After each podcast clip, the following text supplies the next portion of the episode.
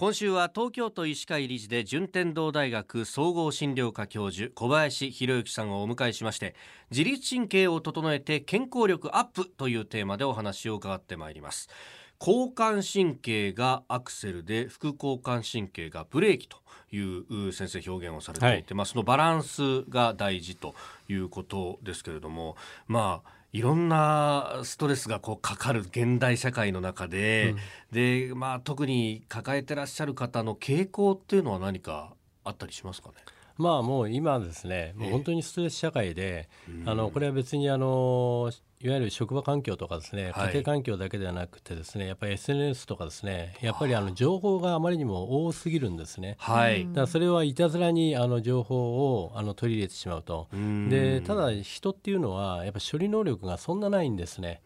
だからどうしてもそれをですね、一つ一つストレスになっていってしまうと。あ、まあ、それが積み重なっていくんですね。消化不良がストレスになってくるそういうことです。それがまあ若いあの方はいいんですけども、実は自律神経っていうのはあの老化するんですね。あ、そうなんですそうなんです。で、これ実はあの車でいうアクセルの交感神経はですね、そんなに下がらないんです。20代でも70代でも。ところがその副交感神経っていうのは、はい、男性だとやっぱ30代ぐらいから、女性は40代ぐらいから我々の研究ではもう下がってくるんです。で、そうするとですね、はい、まあどういうことが起きるかっていうと、副交感神経が下がると、交感神経っていうのはまあメインに血管を収縮させます。はい、で、副交感神経っていうのは開くんですね。副交感神経が下がっちゃうとやっぱり血管が収縮したままになるんで、はい、血流が悪くなってしまうんです。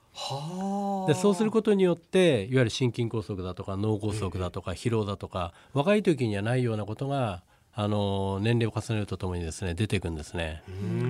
でもう一つやっぱり副交感神経とか下がってくると免疫機能もだんだん落ちてくる。はいそうするとやっぱがんにもなりやすくなったりですね。風邪をひきやすいとか、まあ、そういうことにもつながるんですね。だからどうしてもこの年齢が下がっとともに下がってくるこの副交感神経を、はい、まあどうやってやって上げていくかっていうことがですねやっぱり一番重要なことだと思いますね。はい。それは何か対策というか、自分でできることってありますか？うん、あの一つはですね、まあ我々よく言ってるんですが、はい、まあもちろんその生活習慣がベースで。やっぱりあの睡眠をしっかりとるとか、お風呂に入るとか、朝食はですねしっかりとるとか、これ当たり前のことのようなんですが、まあ、それができてないんで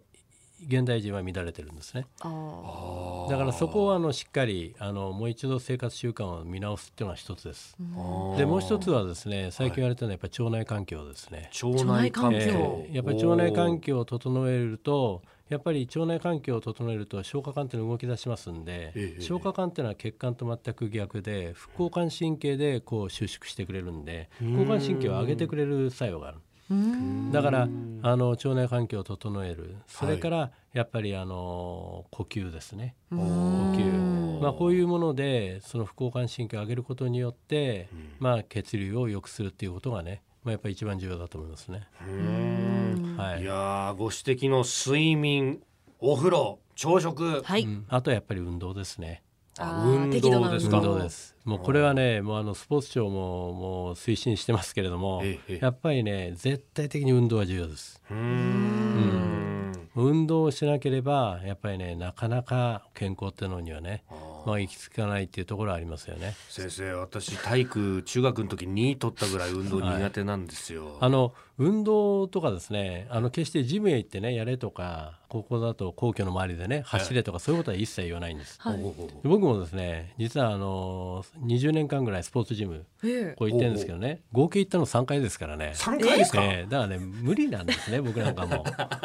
だから何をやってるかっていうと、はい、例えば病院のね7回ぐらいまでは全部階段を使うとか。あのそれでも駅もエスカレーター乗らずに階段を使う。で駅でも座らずに立ってるとか。そういうことでやっぱ補ってますよねもうそれも立派な運動ですよね。なるほど、えー、つい乗っちゃうよねエスカレーターね、乗っちゃいますね。そういうなんかちょっとしたことであってもこう毎日やってそういうことですね。なるほど、はい。頑張ります。えー、明日はあこのバランスを取るためにどんなことが必要かということもまた具体的にいろいろ伺っていきたいと思います。順天堂大学総合診療科教授小林博之さんでした。先生明日もよろしくお願いします。はい、よろしくお願いします。